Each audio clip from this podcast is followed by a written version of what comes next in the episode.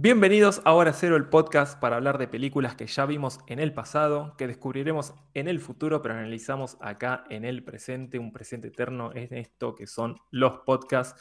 Mi nombre es Hermes Masali, eh, si estás, conoces Hora Cero, ya me conoces, eh, ya sabes que formo parte de un equipo increíble, me acompaña del otro lado Nahuel Esquenone. ¿Cómo estás, amigo? Amigo, ¿cómo estás? Qué lindo verte. Hola, fanáticos de Hora Cero, que somos vos, yo y Alan, aparentemente. Sí, somos tres, básicamente. somos tres fanáticos. Le mandamos un saludo a Alita, que todavía nos hizo presente, pero ya tiene mucha ganas de estar. O sea, no puede estar, pero recrimina, recrimina que no está, se hace sentir. Sí, se, recrimina, pero, pero bueno, genial. Hoy, hoy estamos como, empezamos como muy apurados, empezamos como, vamos con prisa, vamos así con, con mucho ritmo, porque hoy Sí, sí, es la emoción, es el segundo capítulo, eh, el segundo episodio. Anteriormente ya hicimos otros episodios, así que si caíste acá por primera vez, podés buscar en Spotify o en la plataforma que estés usando otros episodios que hicimos, otras temporadas. Esta es la tercera temporada que estamos grabando en el episodio 2. Hoy vamos a hablar de una película que se llama The Sister Brothers. Es un western del 2018 eh, dirigida por un francés que se llama Jacques Audiar o algo así. Está difícil, no, no me voy a arriesgar. está difícil, en inglés, no, me Jacques, Disculpe mi francés. Jacques Audiard. Sí, no, no, sé cómo se dice. perdón, para aquellos que sepan. perdón de mi francés. Eh, perdón de mi francés, exactamente. ¿Querés contar de qué va The Sister Brothers, amigo? La verdad que no, no, mentira, sí, sí, sí, amigo. ¿No? ¿Voy yo? ¿Sí? No, no, no, voy yo, voy yo. Bueno, eh, The Sister Brothers cuenta la historia de los eh, hermanos Sisters, Charlie y Ellie Sister, que son un par de forajidos del viejo oeste, estadounidense, que trabajan para el Comodoro. Eh, básicamente son matones eh, o asesinos que trabajan por encargo en lo que es el clásico paisaje norteamericano. ¿Sí? En, puntualmente la película cuenta la historia de ellos dos yendo a buscar a alguien llamado Herman Kermin Worm en lo que es la época de la fiebre del oro. ¿sí? Es como una introducción a lo que es eh, la película. Ahora vamos a detallar un poco más. Esto más o menos como para que sepan de qué película estamos hablando. Eh, que encima es como contradictoria buscarla, ¿no? Me, encanta el nombre de Sister Brothers, es como que rebusca por ahí. Eh, antes de arrancar a hablar de la película, de lo que está basado y sus protagonistas, yo te pregunto a vos, Hermes. Porque el que trajo la película a la mesa fuiste vos, quería saber ¿Qué te llamó la atención de, Sister Brothers? Yo había visto por ahí en su momento un tráiler, una noticia, porque es un, tiene un gran elenco de estrellas, que ahora lo vamos a mencionar, pero quería saber eh, qué te trajo vos de la película, como para, che, quiero ver esta película, porque esta no, la habíamos visto antes. Es un estreno como para nosotros, este estreno atemporal típico de hora cero. Yo no sé si ya me estás queriendo meter en un no, problema. No, no, a mí me gustó la, vamos a que ya no, la película. A mí me gustó la película. En otros casos te puedo decir, che, no, esta la verdad que fue medio. A mí me gustó. Creo que me gustó más a mí que a vos. Pero bueno, por, eso no, quiero no, a mí me gustó la película. A mí me gustó la película. Eh, pero solamente para salvar mi pellejo, voy a decir que yo propuse opciones. ¿eh? No, no, está bien. Yo elegí la. Y yo, voy a, y yo voy a decir por qué elegí esta opción también. Sí, sí. No, mira, la, verdad que me, llamó la atención la película. Eh, generalmente por, por Joaquín Fénix por John C. Reilly, porque la verdad que tiene un reparto de la puta madre, tiene un elenco increíble, Jake Gyllenhaal, eh, Riz Ahmed, eh, hasta actúa Ruther Hauer, que es el de Blade Runner, eh, el androide, el malo, el que no es habla. E, exacto. o sea, ya, de por sí la tiene película... dos escenas donde no habla. Sí, una que hace de muerto y otra en la que lo miran de la ventana, no, no dice nada. Y ya la película por ahí me llamó la atención. Digo, che, esto puede ser un buen western. Y después leí como varias críticas, leí como varios reviews, che, qué buena película. En Rotten Tomatoes tiene un rating bastante bueno, que es como del 85%. Entonces, puede ser que esté buena la película. ¿Por qué no tirarse el chance de, verla y, proponerla para el podcast? Y además porque no sé si ya vimos western en el podcast. ¿Es la primera vez que revisamos western? Eh, mira, en el podcast, primero western como bien de género, bien marcado, no. No sé si cuando vimos The Wilder People lo tomamos medio como western, creo que no, era más de aventura. No, más un road movie o algo así. Sí, sí, digamos, así como género, género no. Porque viste que, bueno, hoy por hoy muchas de las películas que tocamos son como entremezclados, ¿no? Tocan varios, varios géneros al mismo tiempo. de hecho, esta película es una de esas. Sí, sí, por eso. A ver, lo que pasa es que esta escalada, escalada western. Bueno, no, yo preguntaba porque es una película que yo tuve en mi radar y después como que me olvidé. Son estas películas que no sé por qué no llegan a, a ciertos lados. Porque como hablamos, la película es del 2018 y hoy por hoy en Argentina no está en ningún servicio de streaming. No recuerdo que se haya estrenado en cines, puede ser, es como... Es una película eh, diferente, digamos, de lo que puede verse hoy por hoy en un cine, lo que es western, me parece, porque ya los western tampoco llegan, llegan a los cines internacionales. Por eso me, me llamó la atención cuando la propusiste ver de dónde la sacaste. hablando un poquito, un poco más de la película, ¿no? Lo que descubrí es, bueno, la película está basada en un libro, eh, Los Hermanos Sister, que como dijimos, cuenta, es un, un par de hermanos Charlie y Eli Sisters, que viven en el lejano oeste y son forajidos, asesinos, matones, trabajan por encargo, específicamente del personaje del Comodoro. ¿Sí? Eh, de esto trata el libro, se ve que tienen desventuras un poco más narradas o extendidas de lo que será la película. No leí el libro, no sé si vos sabías algo de la novela o algo así. Tiene varios premios. De la novela no tenía ni idea, sinceramente. Pensé que no, yo lo descubrí averiguando para eh, esto. Salió ahí, claro. Sí, no. De la novela no tenía ni idea. De hecho, pensé que era una película hecha y derecha directamente al cine, así que no sabía que era una, una adaptación. Bueno, lo que tiene esta película es que es bien western americano en una parte, y lo que me resulta irónico porque es una producción franco canadiense, si está producida entre Canadá y Francia. Si bien la productora de Josie Riley se filmó partes en Estados Unidos, si no me equivoco, y partes en España, partes en otros lados. ¿No, se filmó nada en Estados Unidos? No me jodas. Eh, creo que. Muy poquito o nada. Sí, muy, pero re poco te digo, ¿eh? La mayoría se grabó entre Rumania, en España un montón, en España, y pegado a España, que es eh, en Francia, eh, del lado de Huesca. Eh, pero la mayoría de las cosas fue grabado todo en España, boludo. Oh, Sobre todo en la, parte de, Navarra, en Almería, que en Almería se, grababa un montón de western. Ahora, si vos vas para. Almería queda al sur de, España. Y ahí es donde Leone grabó un montón de películas. Hay, hay un montón de lugares de, todavía que mantienen cómo eran los estudios del western. De, del espagueti western, muchos se grabaron en España fue, fue furor en, una época. Había muchos estudios. Y esto aprovecharon y grabaron todo en. Sí, se llama Huesca, es una localidad que queda pegado a, Francia. Básicamente es como si te dijera Cataluña, arriba está, está Navarra, está Huesca, Jaca, eh, no me acuerdo cómo se llama. Hecho, toda esa zona. Eh, y la verdad que tiene unos paisajes increíbles. Yo me vi esta película y cuando me di cuenta que era en España dije, eh, qué gana de ir para ese lado. supuestamente simulan lo que sería Sacramento eh, y San Francisco por, la fiebre del oro, o sea, en California, que estaba todo este boom eh, del, lejano oeste. Pero la verdad, muy, muy bien representado, porque yo te digo eso, ni, se te ocurre que es España o, Francia. No, ni en pedo, es un paisaje. Bueno, lo que pasa es que es lo que te digo, está muy bien la inmersión en, en lo que es el western.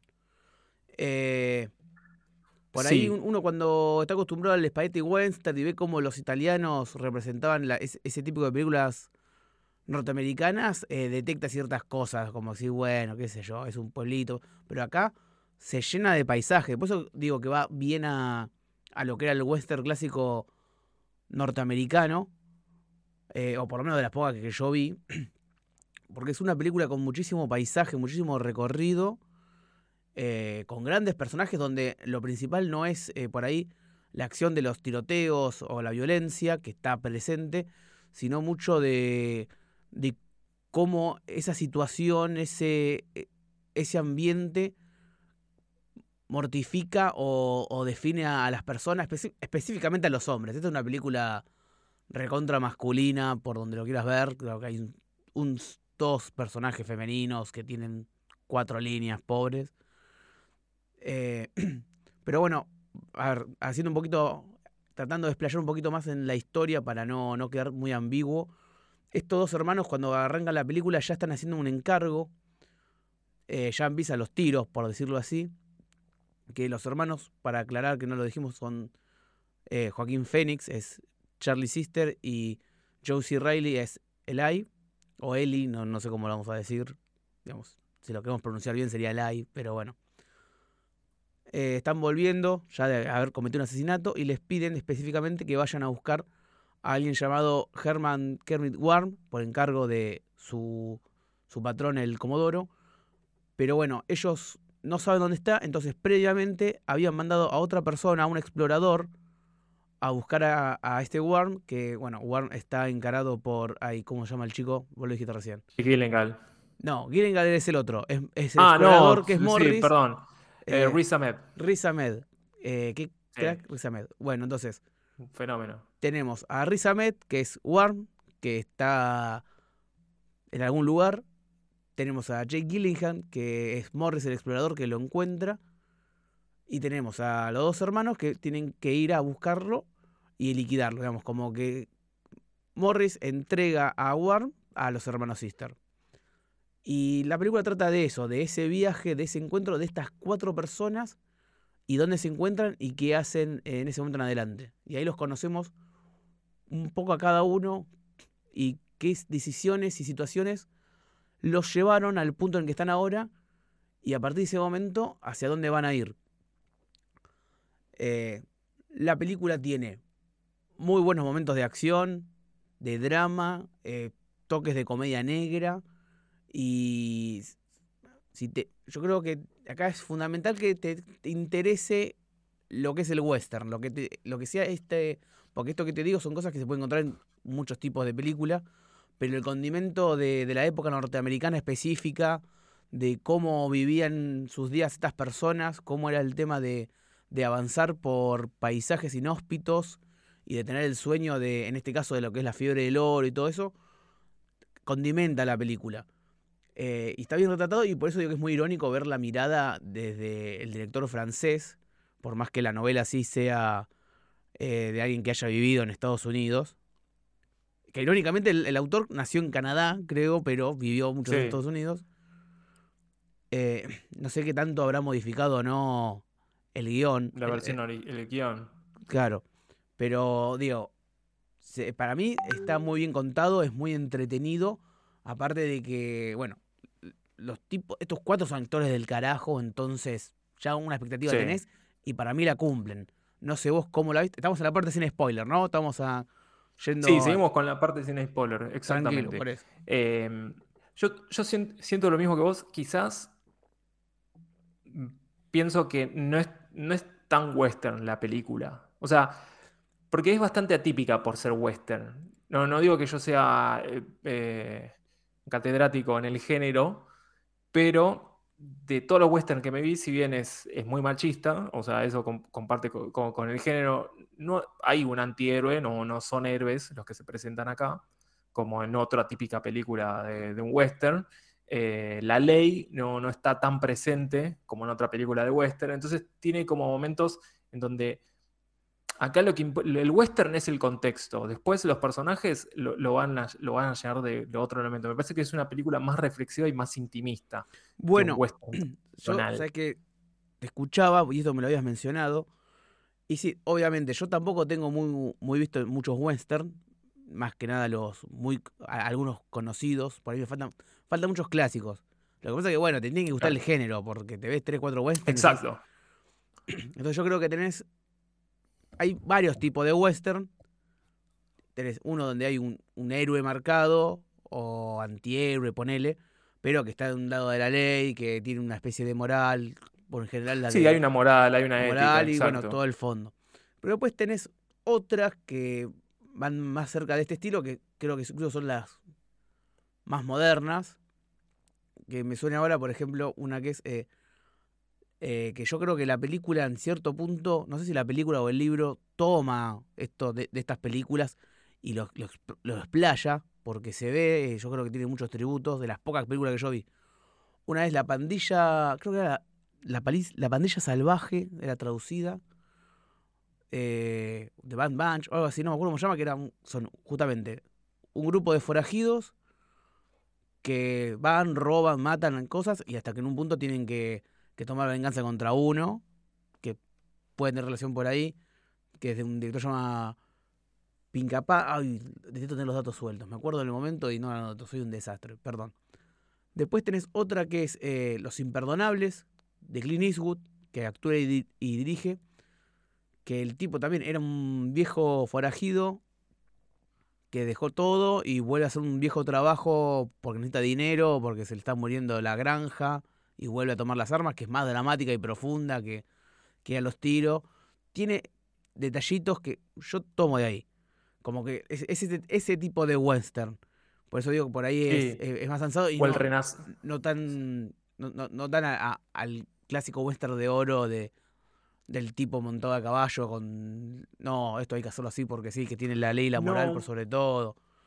Y tampoco es un western a, lo Tarantino, tampoco con humor negro, porque si bien la película tiene cierta ironía y comedia negra, tampoco abusa de esa comedia, como que la mantiene muy nivelada y muy regalada como para entretenerla. Pero ya el nombre te dice, de Sister Brothers te dice como algo.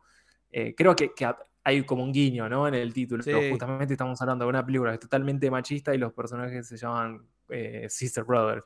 Eh, como que juegan con, un poco con la ironía por ese lado. Y además, para mí es, una, es un western más relacionado, por ejemplo, con El Renacido de Iñarritu, la, de bueno, DiCaprio. Que, visualmente va por ahí, tiene mucho. Visualmente va por ahí. Además, no solamente sino, eh, visualmente, sino em, en la parte que ¿Cómo era la época? Ah. Como, son, son películas muy bien documentadas, son muy bien representadas. Yo cuando vi esta película digo, loco, así era el lejano este. Estoy seguro que era así, o sea, no me cabe duda. Capaz mirás otra película más nueva. Hay una que se llama The Bone Tomahawk, que actúa Kurt Russell de unos caníbales. La película es re sangrienta, es del 2015, no es un western tan viejo.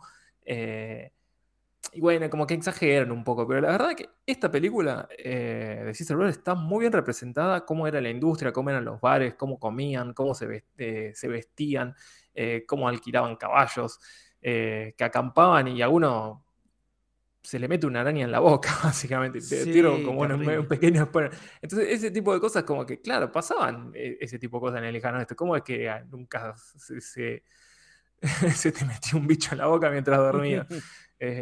es como que tiene un, marco muy realista. Eso es lo que me gusta de la película y, trata de llevar esa realidad al western. No es como el lejano esto, una, eh, un imaginario colectivo a través de las películas del spaghetti western. No, es, es algo más. Fue, fue un lugar que existió, que la gente vive ahí, que había una fiebre por, eh, por el oro, hubo una explotación de una industria, un, un inicio de una especie de revolución industrial, por así decirlo.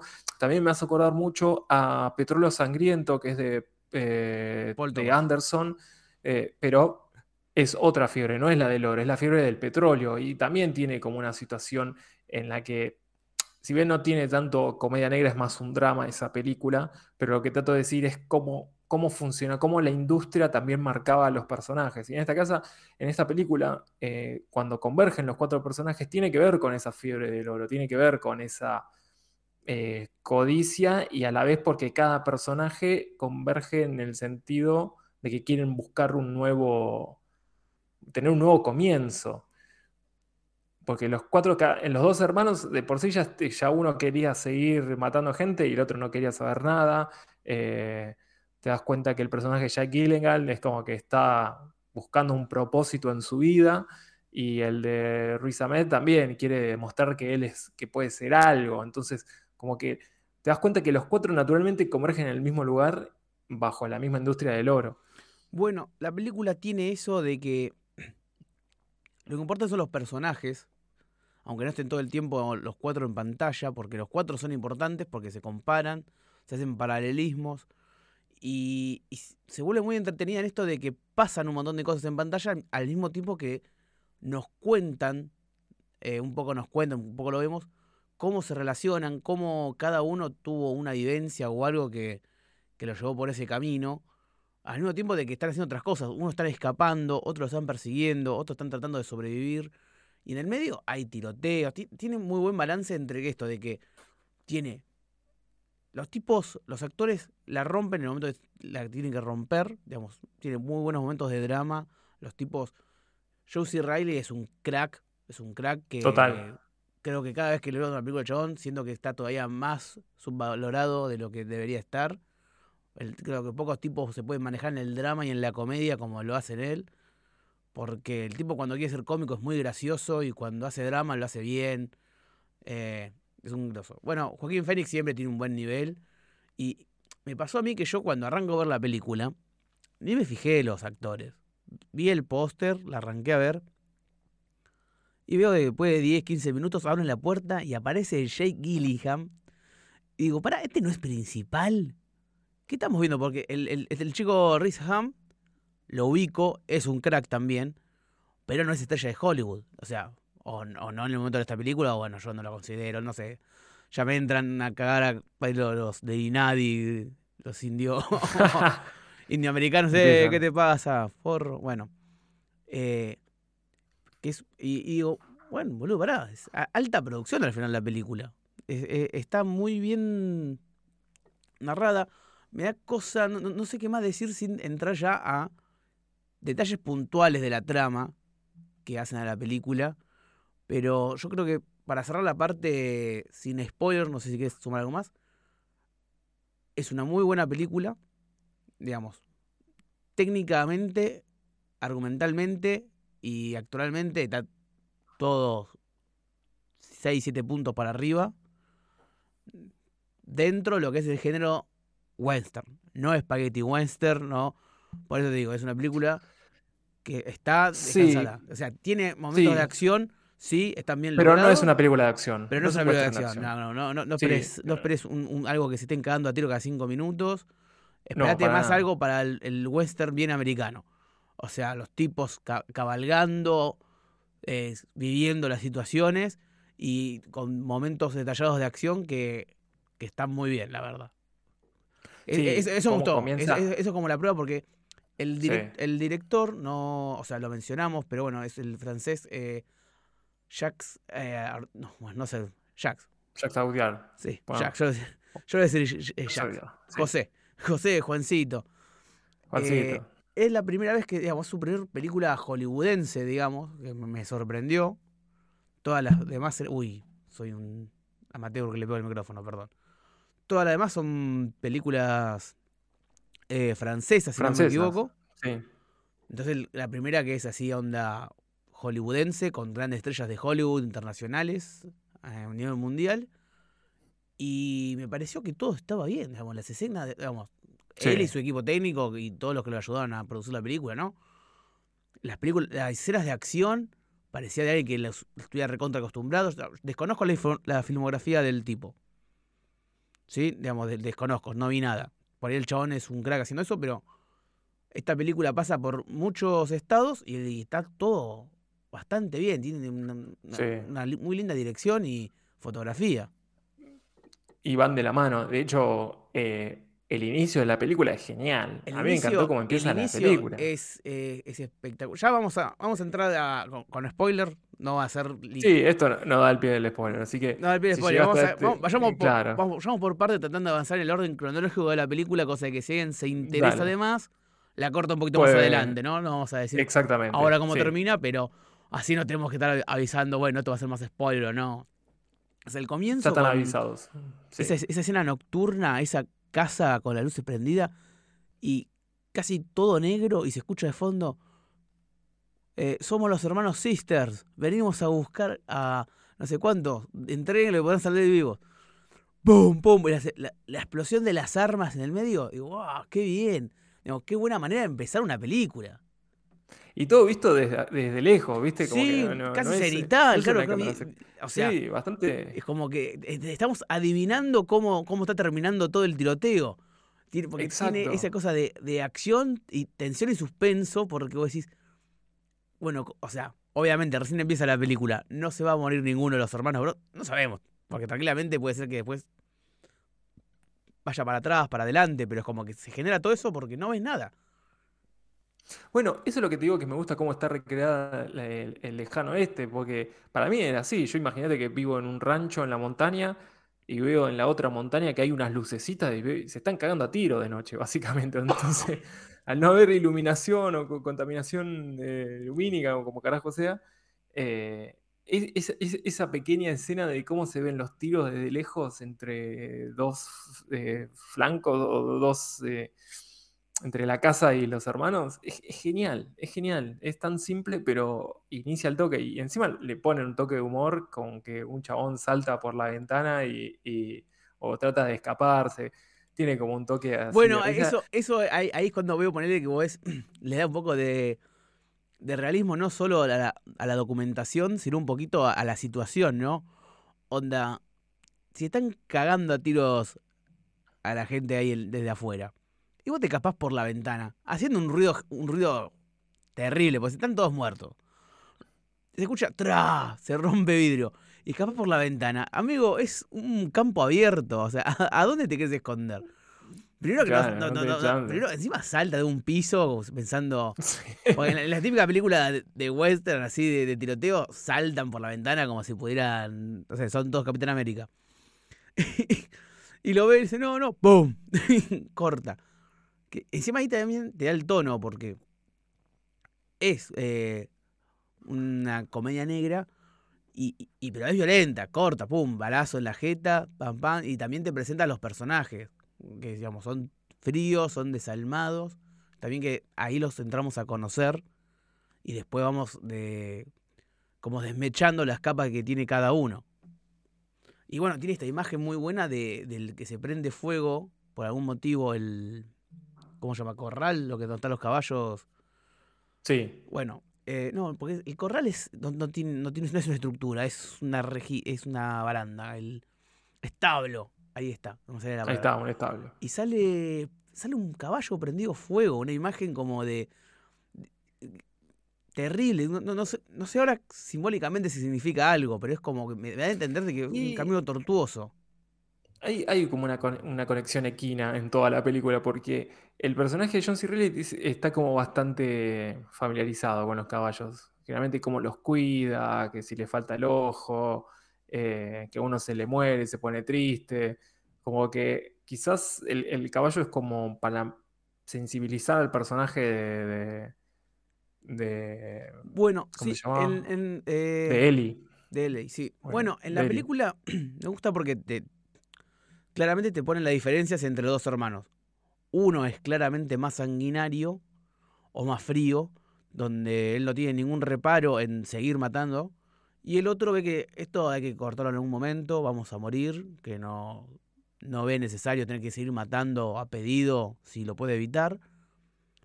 Eh, y tiene otra sensibilidad con respecto con otras cosas de, la vida. Digamos, un tipo que ve y le gusta cepillarse los dientes.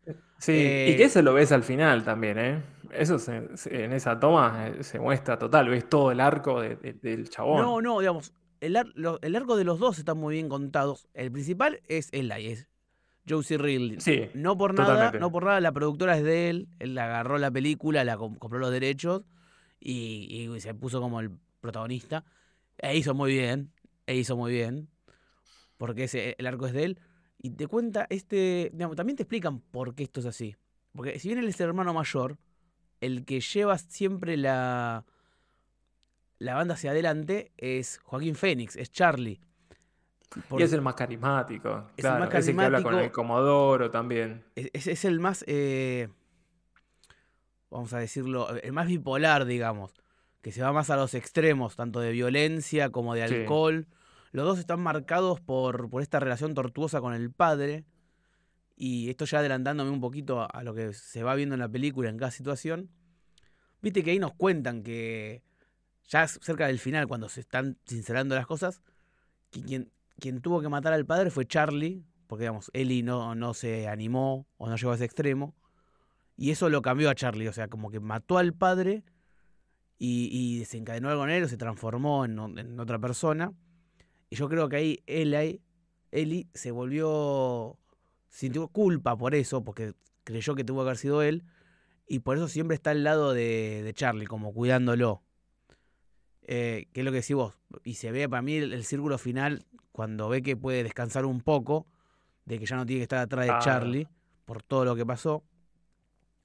Pero igual en la película se ve que, así todo, Eli no es ningún pan de Dios. Eli es decidido. No. Es un tipo de toma las ¿eh? armas. No, no, no. por eso uno por ahí lo escucha. tiene que afanar la, la caja. No, olvídate, afana la. No, no, no, no, no.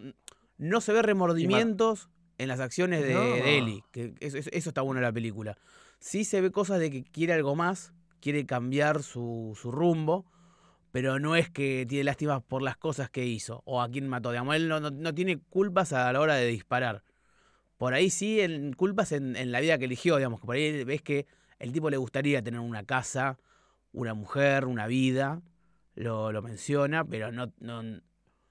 Y Charlie se lo dice en una discusión, le dice, somos los hermanos sisters. ¿Entendés? No, no, no es solo, no es Charlie el loco. Charlie Sister y su banda. No, somos los hermanos Sister, digamos. Vos sos parte de esto también. Eh, no es que se, que se pare afuera y lo vea de un pedestal. Y es lo lindo de la película, como que el, arco de, ellos está muy bien marcado y muy, muy bien narrado. Eh, no, no, no, se enrolla además, me parece. Y es algo que se ve muy bien, se, se aprecia. Sí, y, se nota entre ellos dos que, hay como una, más allá en, la actuación, se, llevan muy bien. Eh, Joaquín Phoenix y Johnson Really es como si fueran amigos, y de hecho la dupla de Morris y. ¿Y cómo se llama? Eh, siempre, me olvido el nombre, de Riz Ahmed.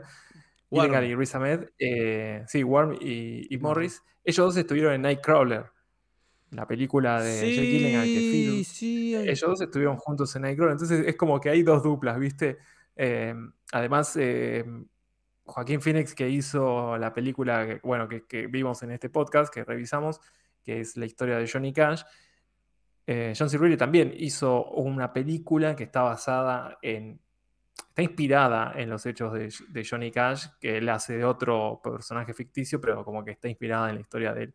Entonces hay como un, par de similitudes ahí que, comparten los personajes y, los cuatro.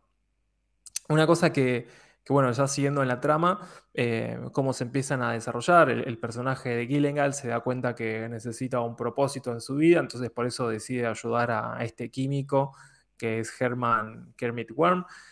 Y, lo que él quería era demostrar que con una fuente, con una reacción química lo podías tirar en, un lago o algo así y liberar oro, ¿no? Como liberar ese... El oro escondido que está en las piedras. Exacto. Y ese momento en el que se va todo al carajo porque le sale mal y se empiezan a quemar y se va toda la mierda, pero por, por, por una boludez total, porque bueno, eso es cuando. La misma ambición de los personajes. Me, gusta cómo es que la, película, cuando vos pensás que eh, está por terminar o cerrar o ver cómo, cómo va. No, da un giro totalmente. Da un giro más, porque en primera instancia. Primero que no solo es que. Bueno, lo primero y que se venía a venir era que, bueno, Morris, Gillingham tenía que entregar a Warm, no lo entrega, se hacen amigos, se encuentran un poco la historia de cada uno y ven en ellos como una un nuevo objetivo y, y adelante. Y después se le unen los hermanos. Cuando ellos los, atrapan, eh, ven que tienen la, chance de conseguir oro, de conseguir una, una opción importante de un nuevo futuro, porque es como que se hacían muy millonarios y salía bien. Aparte de que bueno, en ese momento lo tenían agarrado a las pelotas, a los hermanos, es como que muchas opciones no tenían. Eh, y como, bueno, tengo un paralelismo con otra película, por si en algún momento la querés ver, que se llama el Tesoro de Sierra Leona, eh, donde actúa Humphrey Bogart, se me escapa ahora el director, pero que pasa exactamente esto. Hay un grupo de, mineros que encuentran un río donde pueden eh, limpiar oro, encuentran una fuente de oro, no sé cómo se dice la terminología, en también apogeo de la fiebre del oro, qué sé yo. Les cae un, cowboy, un, otro X que estaba buscando también, a quiere unirse a buscar oro, estos chavales obviamente no les cae muy bien que venga un, un tercero a, querer robarle parte de su oro. Entonces no, lo quieren compartir y no saben si, si tenerlo prisionero, si matarlos, dejarlo que, que trabaje al lado de ellos. Y en ese momento les cae otra banda, una banda de, ladrones, eh, mexicanos. ¿Mexicanos eran? No, no me acuerdo. No, esto no me acuerdo. Eh, a, robarles el oro, entonces no tienen otra opción que sumarlo. Le dicen, bueno, eh, aliate con nosotros. Le dan un arma, igual que pasa en la película, porque estos se terminan uniendo cuando viene una tercera banda a perseguirlos. Ah, yo, yo, lo vi, ojo, eh, puede ser un tópico re común en películas sobre. Yo, porque tiene justo el condimento del oro, fiebre del oro, bandas, unión contra un mismo enemigo. Y que en la película pasa algo, obviamente, cuando está metido el oro en el medio, está metida la codicia. Y tiene esto, esta, moralina donde la codicia te, lleva a la destrucción. Pasa en, eh, en El Tesoro de Sierra Leona, para el que la quiera ver. No, no le voy a spoilear dos películas en un solo podcast, no se preocupen. Y acá pasa lo mismo con esto. Este ácido que, este ácido que tiran, que, que Charlie, por la desesperación de querer encontrar más oro en ese momento, porque es, como que estaba todo muy medido, cuánto ácido podían tirar, eh, les comía la piel, entonces tenía, después de un rato tenían que salir, lavarse y volver a meterse. Charlie dice, necesitamos tirar más, tirar más. Va y tira más la fuente. Y no solo la codicia de Charlie, sino también la desesperación por Morris Gillingham, que, en ese momento ya había una conexión entre los cuatro. Se habían como contado eh, no infidelidades, ¿cómo se dice? Se habían establecido, habían, habían, sí, un vínculo, un vínculo, entre los cuatro. Si bien Charlie tira y se quema el brazo con, con este ácido, Jake Gilligan va y se tira a. O sea, no entiendo si va a buscarlo para detenerlo y se cae, o qué quiere hacer, que se, que se hunde también, se sumerge en el agua con ácido.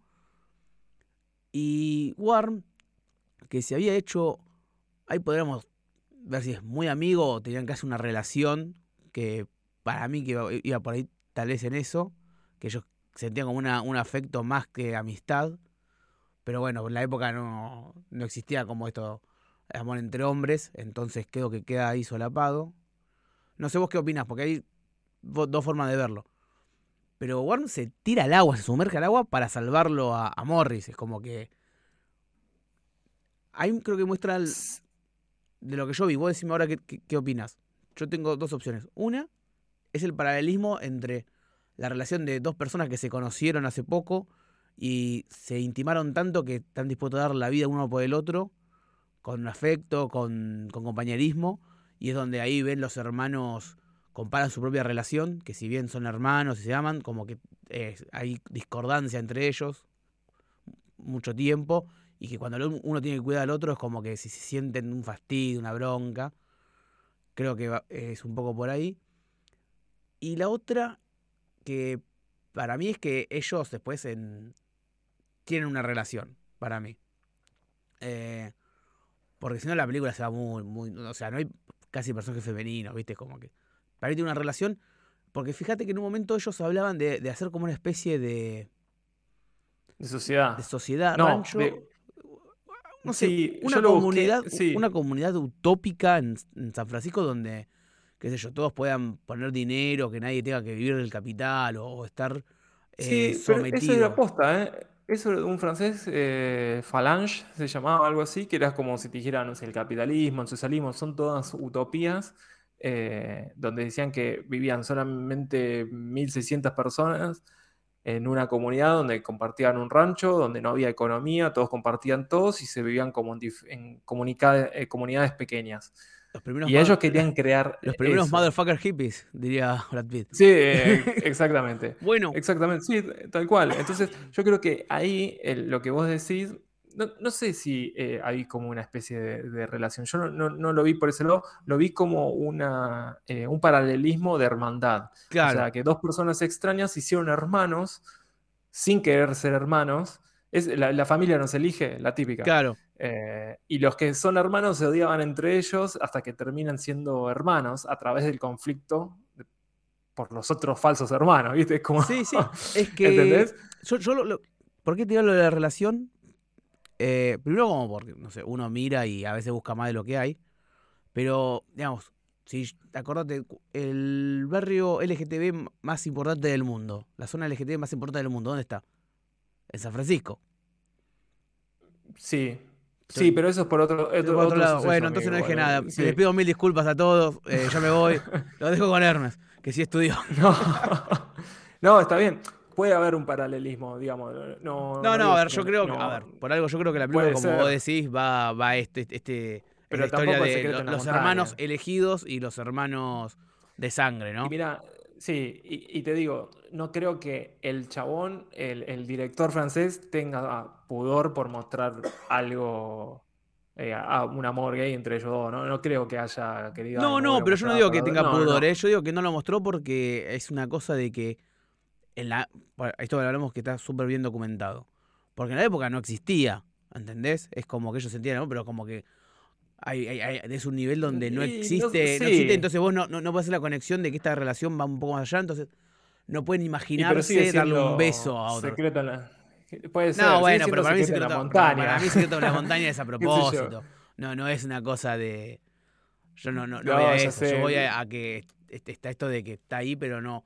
Que ellos por ahí no, no afrontan esa relación de esa manera pero. No, no, puede ser. Pero puede no, ser. es, a ver, es una punta lejana. Lo pueden dejar en los comentarios también, ¿no? Podemos dejar así como un, tercer juez que nos diga qué les pareció. Sí, sí. Pero bueno, y. Lo, y, bueno, hablando de, de, ciclos, lo lindo de esta película es que, bueno, yo pensé en un momento termina con, con la muerte o algo, es eh, el final, el, el cierre de ciclo, que no suele pasar en esto, va, me parece a mí, en las pocas películas que vi, terminan abruptamente, terminan con una muerte o con un punto, y esto es como que cerraron todo, cerramos todo, no, no, no dejamos cabo suelto y vamos a terminar con un final pseudo feliz, porque vuelven al hogar que nosotros no conocíamos y, y, termina la historia de cada uno. Es decir, eh, no, ve que Charlie está volvió a casa, está bajo otro cuidado de otra persona, no tiene que volver a, a matar, porque no tiene opción, básicamente. Y él finalmente puede descansar de preocuparse por el hermano y poder quererlo, poder ser hermanos más que otra cosa.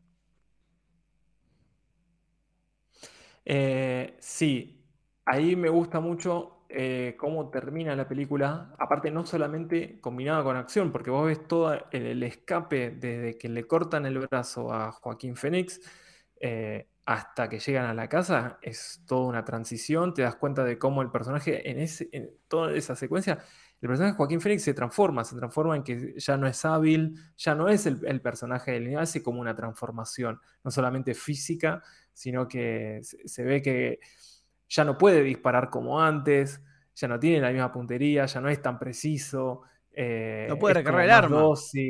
no puede recargar el arma, eh, está como a un costado, está como marginado y se nota.